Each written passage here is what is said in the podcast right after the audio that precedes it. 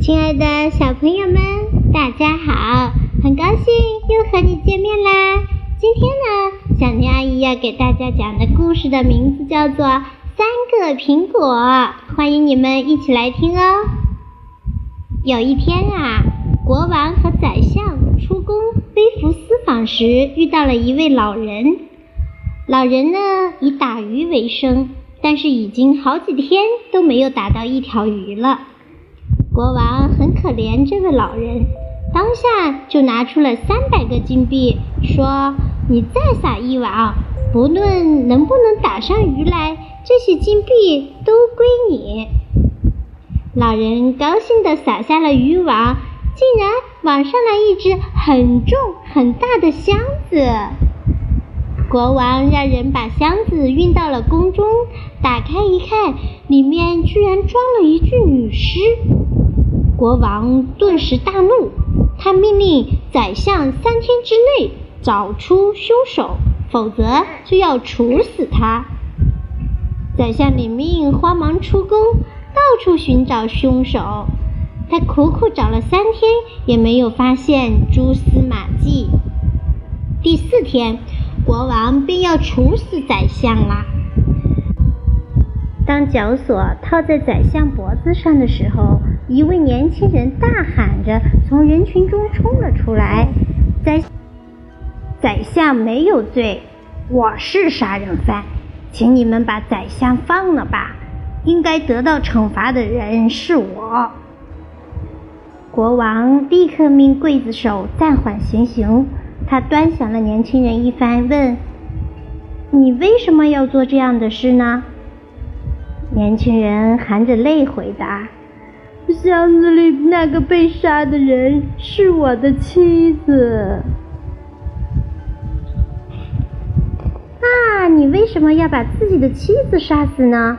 国王急切地追问。前不久，他得了重病，只想吃苹果。我走遍了全城也没有买到，最后我赶到巴士拉。花了三个金币为他买了三个苹果。当我把苹果递到他手上的时候，他只看了一眼，便把苹果放下了。虽然他没有吃一口，但是渐渐的他的病也有所好转。有一天，我在街上遇到了一个黑奴，他手里拿着一个苹果，我便走上前向他打听苹果是从哪来的，好给妻子再买一些。没想到那个黑奴说：“这是情人送给我的，还是她丈夫特地从巴士拉用金币买的呢？”我听了这句话，生气极了，踉踉跄跄的回了家。当我看到妻子的床头只剩下两个苹果的时候，立刻就失去了理智。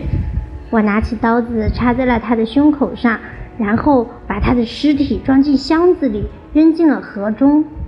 当我把一切做完，赶到家的时候，看到大儿子在门口哭泣。他告诉我，他从妈妈那里偷拿了一个苹果到街上玩。一个黑奴问苹果是从哪来的，他便把苹果的来历告诉了黑奴。那个黑奴听完以后，就把苹果抢走了。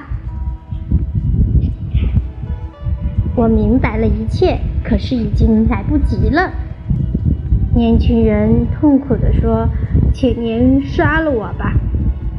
国王坚决地说：“我只想杀那个可恶的黑奴。”随后，他命令宰相在三天之内抓获黑奴，否则拿他抵命。